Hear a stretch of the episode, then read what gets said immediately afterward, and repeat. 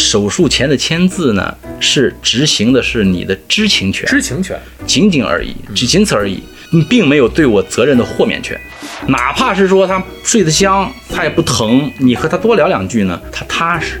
很多病人不愿意来任何一家肿瘤医院的原因，就是看见这两个字腿就软。你一定要轻描淡写，为什么？因为他已经很紧张了。是回去以后对邻居啊、对村里人啊那些舆论呢有所交代。你看，我带我的父亲，我带我的妈妈，我带家里人去大医院去看了，人家说是癌症。如果我们的节目很荣幸受到了您的喜爱，想参与我们的群聊，分享不定期福利，可以添加微信 Cheese Radio C H E E S E R A D I O 来加入我们的微信听友俱乐部。同时，也感谢你把我们的播客《这病说来话长》分享给你的朋友们。你哪儿不舒服别慌张，毕竟人吃五谷杂粮。你哪儿不舒服别紧张，来听医生怎么讲。内外妇儿科研临床，药剂检验和影像。没事儿就别胡思乱想，人生还有下半场。这病说来话长，但是也好讲。这病说来话长。欢迎收听，我是阿汤。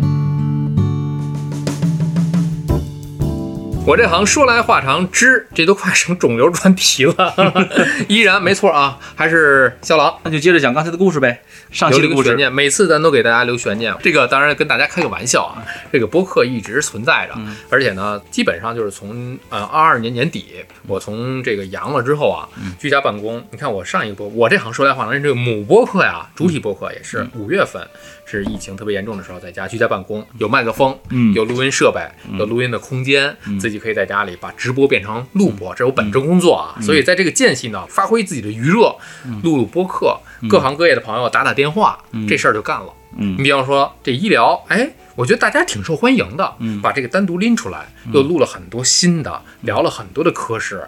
你看，把肖郎都给挖出来了。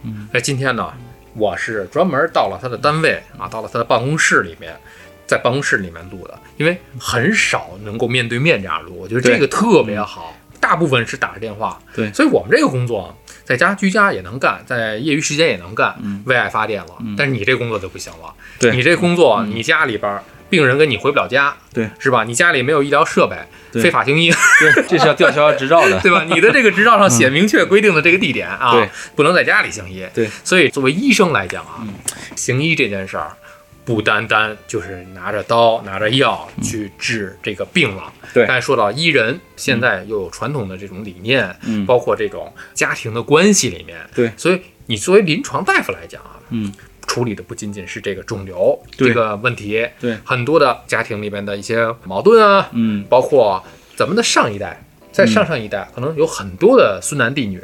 对，是吧？没错，孙儿满堂。对，就是太多的家庭里边的这个有喜有怒有悲有纠纷有有有各种各样的一些个元素，就跟电视剧，我觉得不亚于一部电视剧，将近小二十年了。嗯，这个十八年来讲，你见过的太多了吧？嗯，不少了。所以咱这一期跟大家去聊聊这方面的一个故事，讲一些故事。咱们今儿不讲病了，嗯，讲的是事儿，讲的是事儿。对，这个可以，哎，这个可以。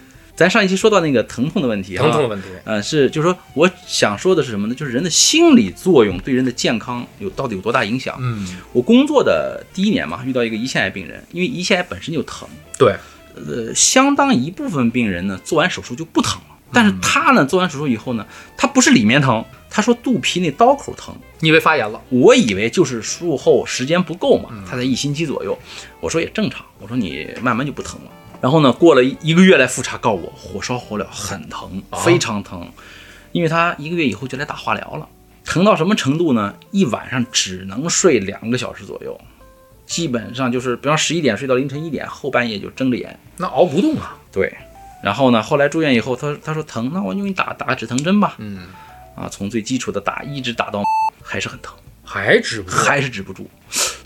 最后我就多了个心眼儿，我说不应该。一个单纯的刀口疼不应该疼到连都几乎无效的地步。那么我就想到了这个人的性格和他的职业，包括他既往的经历。这个人是一个从小很苦命的孩子，一直奋斗奋斗长起来的。他得病那会儿五十几嘛，五十五六吧，五十六七。然后，那么他又获得了，就是人家做一个中药的生意嘛，获得一定的成功，在我们看来已经挺成功的了。从一个穷苦孩子长到这个位置就很成功了。这种人执着，极度执着，这是一个他的这个经历的特点。那么这种人有一种偏执的观念，就是他特别相信自己的主观判断，就是他不听你在讲什么，自以为是，自以为是。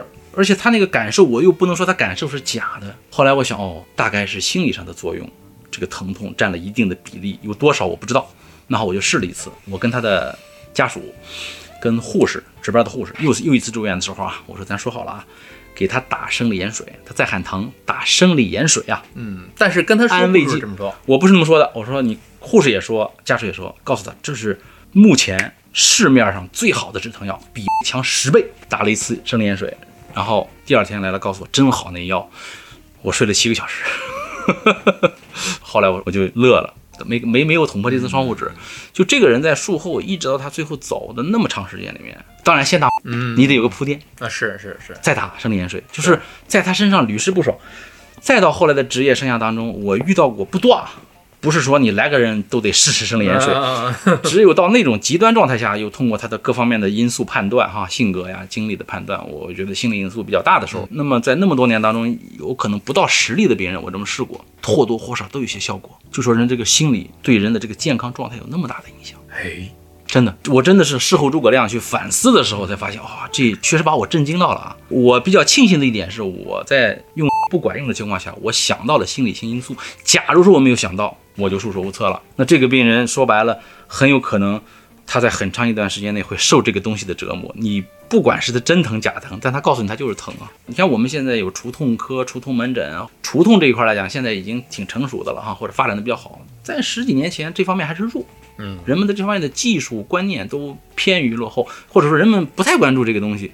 现在这个除痛也挺热的，因为大家发现哦，癌性的疼痛是一个很重要的课题，而且还不太容易攻克，因为好多肿瘤到最后都疼嘛。嗯，当年就是这这个事儿，后来我跟他们讲，我说真的，我这么多年过去，我想起这件事儿都觉得，哎呀，人的这个心态啊，心理状态，居然有这么强大的作用。导致他这个疼，他还不是幻觉，它不是幻觉，心里导致是真疼，火烧火燎，持续性疼痛，我很难否认。你看，这是我工作以后的，嗯，在工作以前实习的时候，我当年还有个病人是胃癌，就做完手术一年，这个病人就没了。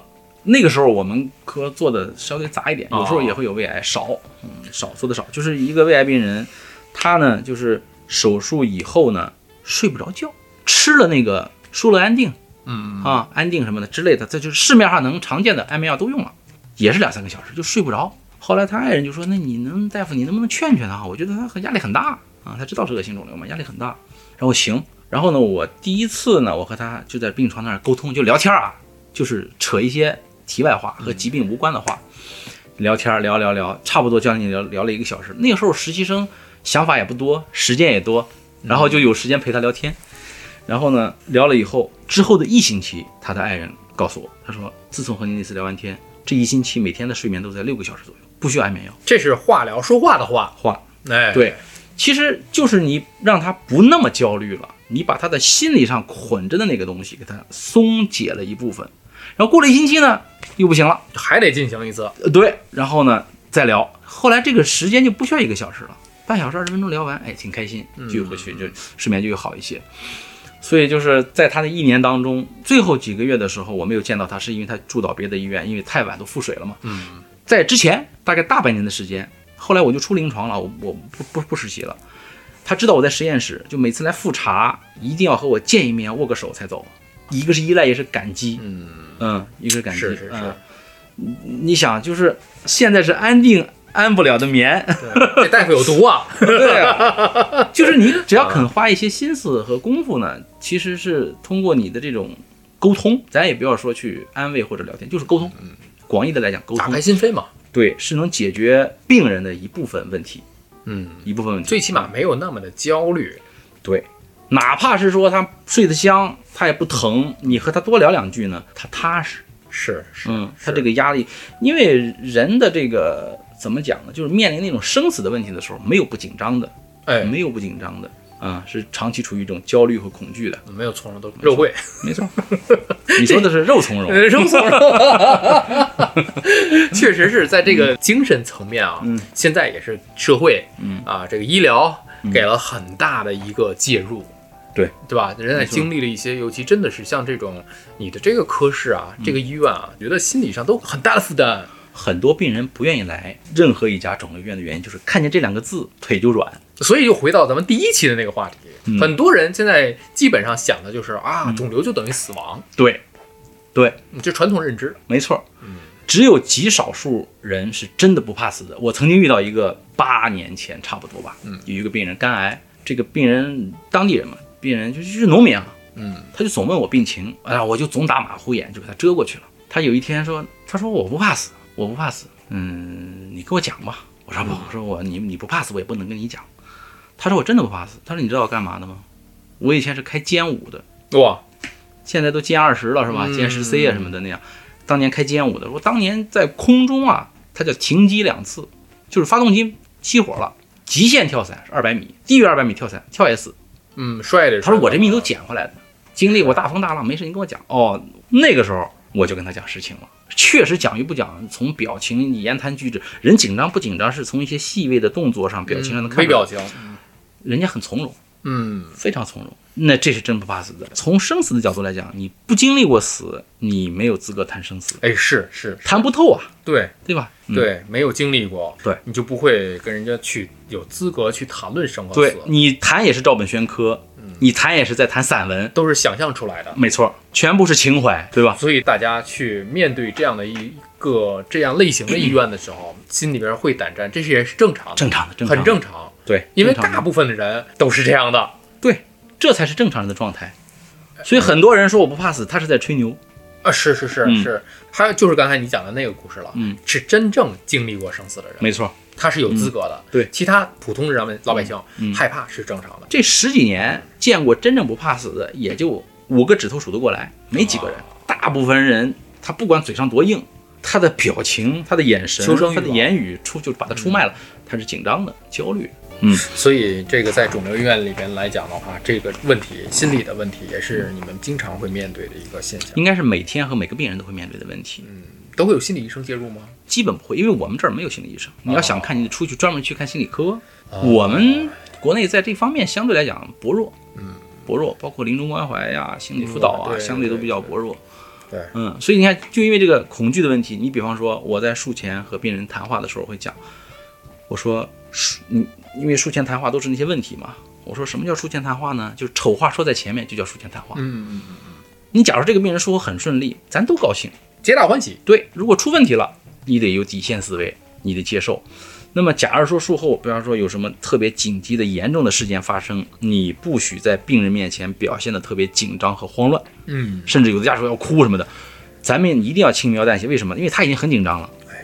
但是咱出来，我也可以跟你沟通有多多么严重这个问题啊，就是我们从全方位的能想到的细节吧，我们不敢说自己很全面，只要能自己想到的或者学习到的各个方面，把这个病人的心理上、精神状态这个压力尽可能给他降低，这个也有利于他恢复啊。是你想，咱们最简单的一个体验，每个人都有的，你只要特别紧张、特别焦虑、特别恐惧，胃口都没有了，你的内脏被抑制了。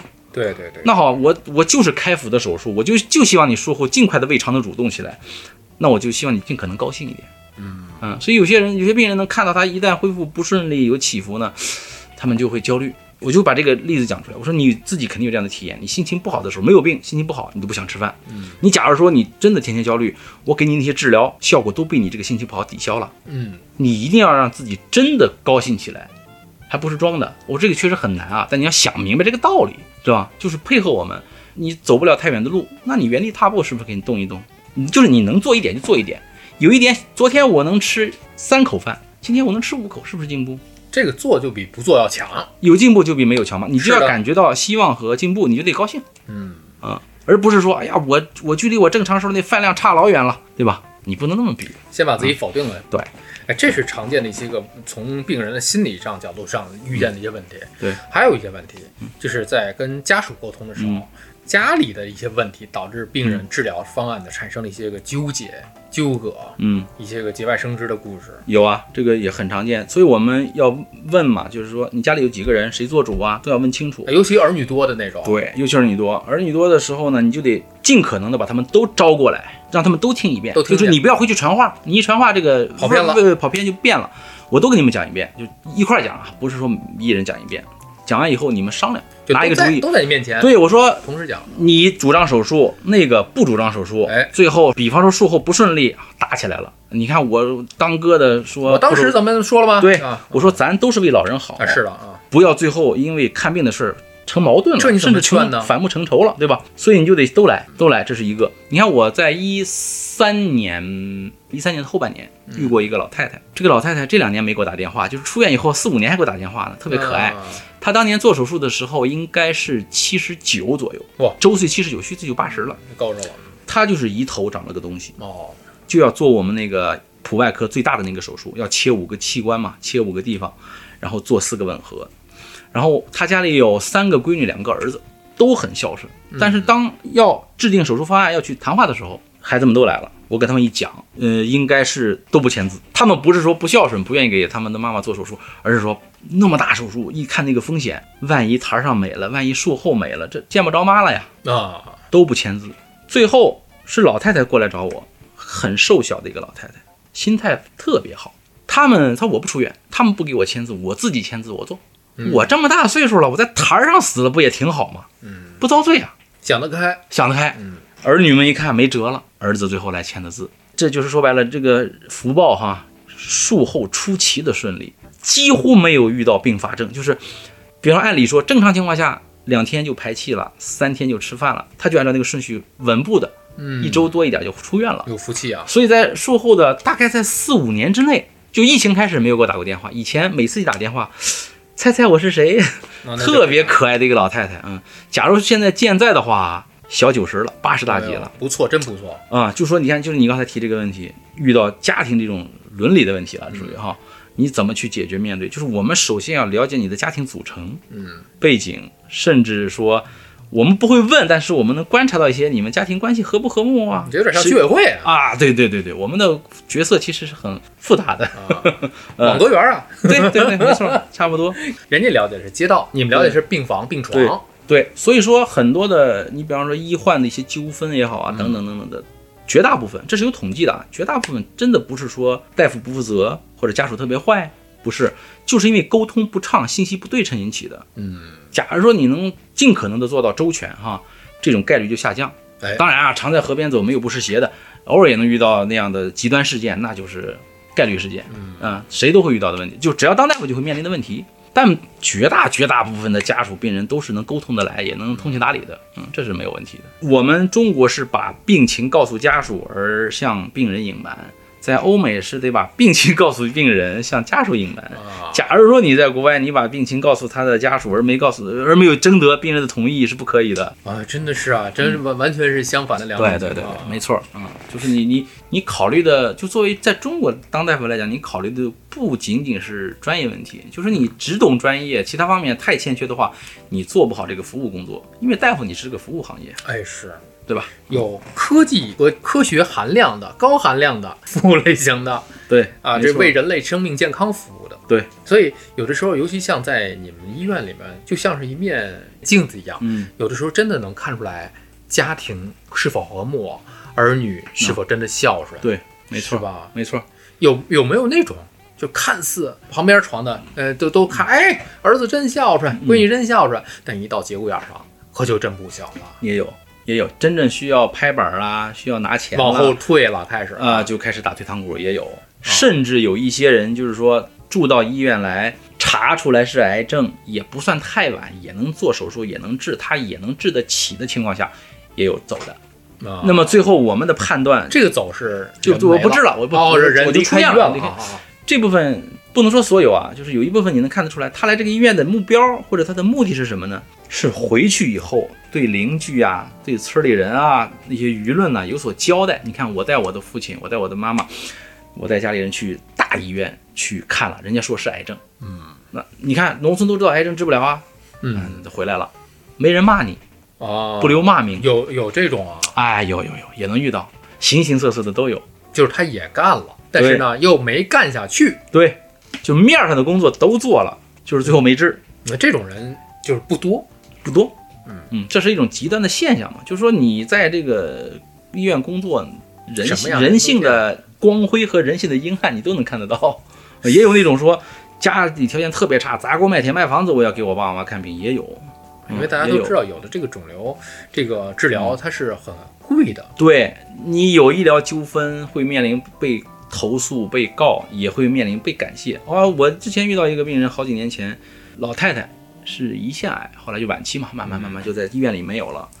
我们就最后没有的时候，我们当班正好嘛，就他是白天我们都在，然后我们就到病床前啊看了一下，呃，老头领着儿子，而且儿子还是领导啊，不小的领导，领着闺女什么的，家里面人给我们跪下谢，那真的是很震撼。那个东西，那个当时真的是有点热泪盈眶，就说感谢大夫这么长时间的这种治疗，嗯嗯，非常感动，嗯，很多纠纷里面有的就会持这样一种态度，说这大夫不负责，大夫故意的，不给好好看。实际上你认不认识大夫哈，咱也别说百分之百，绝大部分他的主观上没有不给你好好看。你想，你如果他故意不好好看，故意让你出事儿，他的口碑会损失多大呀？砸自己的饭碗。那是他没那么傻呀，他能读书读到这个份上，他没那么傻。你完了以后呢，如果假如说你给他治好了，顺利出院了，他出去给你宣传，那你口碑多好。是的，所以我跟我的病人就讲过，我希望你们过了十年来找我复查，嗯，我非常高兴。我工作以后，就是就距离我实习大概过去有将近十年的时候，就是我从一个实习生最后变成一个大夫了。那会儿在门诊的时候遇到了我实习时候的病人。哦，啊，然后真的啊，真的，一见面，因为你看我从那个年龄到那个年龄啊，变化很大。他感觉你是那谁谁谁吗？我说是啊。我说你是那谁谁谁，我就从桌子上站起来和他抱了一下，因为很激动。这个桌子上面站呃，桌子后面站起来，到前面到那个那个桌子前面站起来说明两个问题，两个人脑子都还可以，还可以是吧？印印象很很清楚很清楚对而且呢，说明你这十多年这小二年没换过东家，嗯，对，没错。呃，始终是在这儿，是吧？对轻车熟路啊。对，就是这样的病人不多，因为恶性肿瘤，你说我活五年十年的，真的是极少数。哎呦嗯，真的是，病人，我跟他们讲的就是，我说你可以真的可以完全信任大夫，即便说说水平不高，他也会尽力的。他有时候的那种说有出问题了或者怎么样的，他不是他主观，他就是再来一遍玩命，他也是那水平。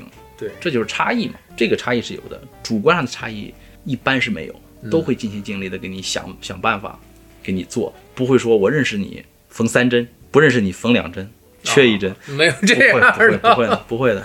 包括以前，对以前有病人问我，就手术签字嘛，我签完这个字是不是你们就没有责任了？其实这好多人有这个疑问。对，后来我我说给你科普一下啊，这个手术前的签字呢，是执行的是你的知情权，知情权。仅仅而已，只仅此而已，你并没有对我责任的豁免权。就是说，如果你签了字，最后是我的问题，你依然可以追究啊，不用担心，你就尽情的签字哎吧，。是是是 是，很多的这个顾虑嗯在我们的这个播客当中，嗯有其他的医生也讲过这个问题。嗯，这个是知情权的签字。对，而且这样在台上有一些不幸的事情发生的话，嗯，作为这个手术中的这些个医生护士也会被调查，对，都会还得是有书面的这些个没错，流程都要啊，有时候要封封病历，看你整个的治疗过程是不是有有问题，每一步都要看到。那有有专门的第三方鉴定等等等等。不管是对方人家起诉不起诉，啊，对对对对对，没错这个国内的这些医疗系统还是比较完善的。对，现在已经越来越完善了，是吧就是这种顾虑和担心，你就不必再有了。所以大家嗯不用去想太多。一是我觉得双方彼此信任，对从主观上你要信任，这是首先要做的一件事情。对，还有的病人就是说，你你们总吓唬我们，就啊是术前谈话不是要把所有的那么多的风险。对嗯，我说啊，这个不是吓唬你，是确实有这么多情况存在。但是我也可以告诉你，这些情况都让一个人赶上，我也没见过。啊，比方说，我说了一百条，是这一类病人一共总结出来有一百条问题，也许你遇了几条，嗯，也许一条也不遇，嗯也许有的人特别倒霉，遇了几十条。举个例子啊，嗯，而且我说我跟你讲这个东西呢，不是让你记住它，说这么多东西我都背下来，不是。其实我更多的是让你知道如何跟我配合。嗯，我想这个东西，你只要脑子里有根弦儿就可以了，因为我每天会查房，会告诉你每天该吃什么、喝什么、该怎么做，会反复提。出院以后的注意事项，在出院前也会给你反复提。嗯啊，你就是术前谈话的内容，第一知情权了解一下，你不专业你肯定记不住。嗯，因为那个术前谈话里面有好多是家属需要知道的注意事项，哦应该怎么样跟我们一块配合合去把病人照顾好。这个科普是很必要的，嗯很必要的。是这样，嗯，就是怎么讲呢？也不能说他们腹黑呀、或者怎么样，他确实有这个担心，确实存在。而且这种家属我还挺喜欢，为什么？他很坦率啊，他跟你说了啊啊，对你们是不是没有责任了？对？对对对很坦率。因为现在水涨船高，就像你之前聊的似的，嗯现在很多的家属的这个医疗科普的水平，或者是医疗信息的水平掌握的很全面。很高很高。有些家属甚至他们的信息掌握程度都不亚于一个普通大夫。嗯，他只是说他没有层次感哈，他也不知道怎么去鉴别，但他的知识量不少。呃，对于这个知识点 get 的非常的丰富了。对你现在稍微识点字儿的或者有点文化的老人们也都会上网，都会百度。对所以有时候你他们去输液的时候说，能不能不告诉他这个是化疗药？我说我们那个标签是必须要贴的。啊他假如说躺在那里一看见那几个字儿一百度，那你是拦不住的。啊，是的，是的，对是的，，有些人呢说呃我用的是口服的化疗药，怎么办呢？医院开出来换个别的瓶儿啊，给搁进去人家再换啊，这还是可以操作的。你输液的话没法操作没法操作，啊，有些东西我们是能配合，有些东西确实也没办法啊。确实是啊有。些老人们，有些知识分子，他不就自己查吗？你拦得住他上网吗？拦不住。但是呢，他能够有那些个知识水平比较高的一些老人，嗯我觉得他在呃这个心智上或者在理念上也会比较开放一点嗯，也不一定吗正好相反，就是啊？学历越高，知道的越多，其实是越焦虑的。是吗？对，按理说他知道的多，他应该通情达理啊。他按理说是这样啊。这个死亡这个东西，这种终极问题啊，有时候和学历之间没有那么大的。正比关系，对你比方说，我我是本科，呃，跟博士比，对死亡的理解和抵抗能力就一下弱了很多啊。不是，所以相反的，很多人是因为他正是因为有知识、有自我的那种执着的那种偏见，啊，或者自我意识太强了，嗯，就是执着于自己的那种理解，更焦虑。其实是一些，比如农民，真的是斗大的字儿不识几个那种。反倒想得开。没错，他不想那么多，他也不知道什什么叫癌症，术后并发症也少，因为好多术后的并发症，就像那疼痛那种焦虑的，你的心情影响了你好多的东西，恢复状况什么的。所以说，这个学历高、知识多，往往不利于我们治疗。他有他的一套理论，他有他的主见，依从性不强。嗯，我们讲依从性，我们是希望病人跟着我们走这，太有主见了。太有主见了啊！所以说，专业的事儿呢，交交给给专业的人。你比方说，你是个学经济学的，你非跟我掰扯医学的事儿，咱作为聊天儿可以，嗯但作为治疗不可以。你要更听我的，对对对嗯但是你非让我给你把这个东西讲明白，会耗费我大量的精力对，没有必要。而对你的治疗没有任何的帮助。那这件事我为什么要做呢？而你为什么又要这么做呢？嗯，对吧？起事儿起事儿嘛，你起了一件对你毫无利益的事儿。你看最早那个，我说那个用生理盐水止疼的那个病人，后来我就劝他，我说你是个很好的、很成功的商人，嗯非常成功，但你不是一个成功的患者。嗯，他后来自己知道了嘛？知道但是不说。但是我那次啊就我我说他这种委婉的带着玩笑的批评他，我觉得你不是一个成功的合格的患者。嗯，就是什么叫合格？就是我的事儿交给我，你的事儿你你的事儿你做好就行了，别的你别问。嗯，不是我不愿意告诉你，是我说的那个信息你理解不到那个程度，嗯嗯嗯，基本都是夸大的理解。对，我说对你的治疗一点好处都没有。没用，哎，自打那次以后，不再问那么多问题了知。道太多往往不是什么好事儿。没错，所以有的时候呢，像咱们这个播客也是，有的时候就点到为止。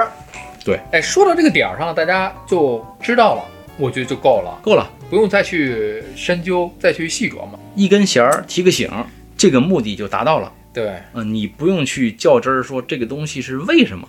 我总逗他们那句话说，如果你弄明白，我就没饭吃了，哦，是 吧？你对吧给人留碗饭吃，对吧？是不是？另外一句话就是说，我从本科到博士，我读了十一年，嗯，你看了半年百度就给我超过去了啊是，啊。感谢百度，啊？那那你是抬高自己了，还是侮辱我了，对吧？抬高百度了。嗯，但我们在这儿不是说百度啊，是百度是搜索的一种现象啊，对没错。仅此而已啊，没有对百度有什么任何的意思、啊。对对对对，嗯，所以在这儿呢，我们也感谢肖郎啊，跟我们分享了这么多的科普也好，知识也罢，故事也罢啊，希望大家呢能够在里边儿一是有趣，再一个呢是能够了解自己。对我觉得这就够了。最终要明白一件事儿，有疾病一定挂号到医院里面去就诊，对，这个是特别正确的一件事儿。对，所以感谢小拉，我们来日方长。好。